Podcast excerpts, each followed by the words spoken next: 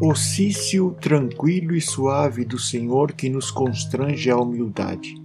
Disse-lhe Deus: Sai e põe-te neste monte perante o Senhor.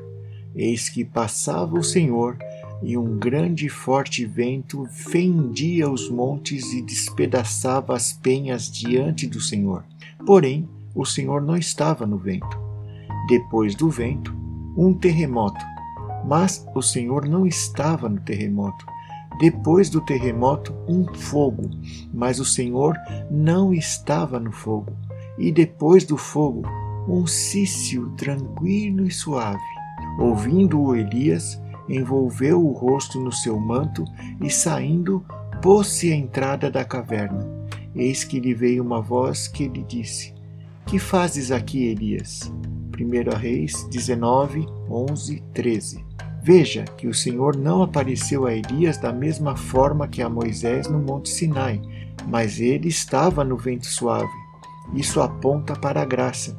Quando Elias percebeu a presença do Senhor, ele assumiu uma postura de adoração cobrindo o rosto.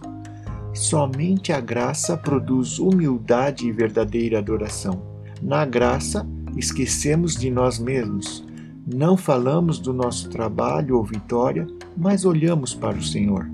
1 Reis 19:4 ele respondeu: Tenho sido em extremo zeloso pelo Senhor, Deus dos exércitos. Por que os filhos de Israel deixaram a tua aliança? Derribaram os teus altares e mataram teus profetas à espada. E eu fiquei só e procuram tirar minha vida. Por três vezes Elias acusa o povo.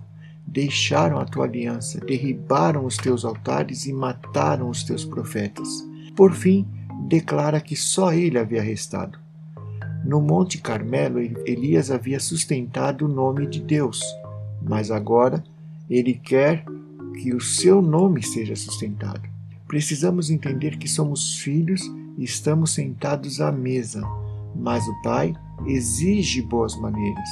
Ele não permite que um filho fique criticando o outro, mesmo que seja verdade, não cabe a nós condenar os irmãos. Elias diz que era o único que havia perseverado, mas o Senhor diz que havia outros sete mil.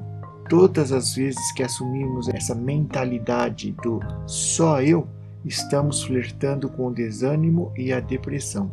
Elias aprendeu na caverna que ninguém é indispensável ou insubstituível.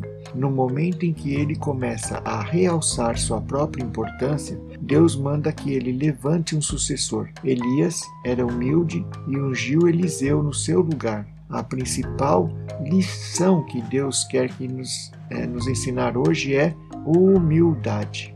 Amém.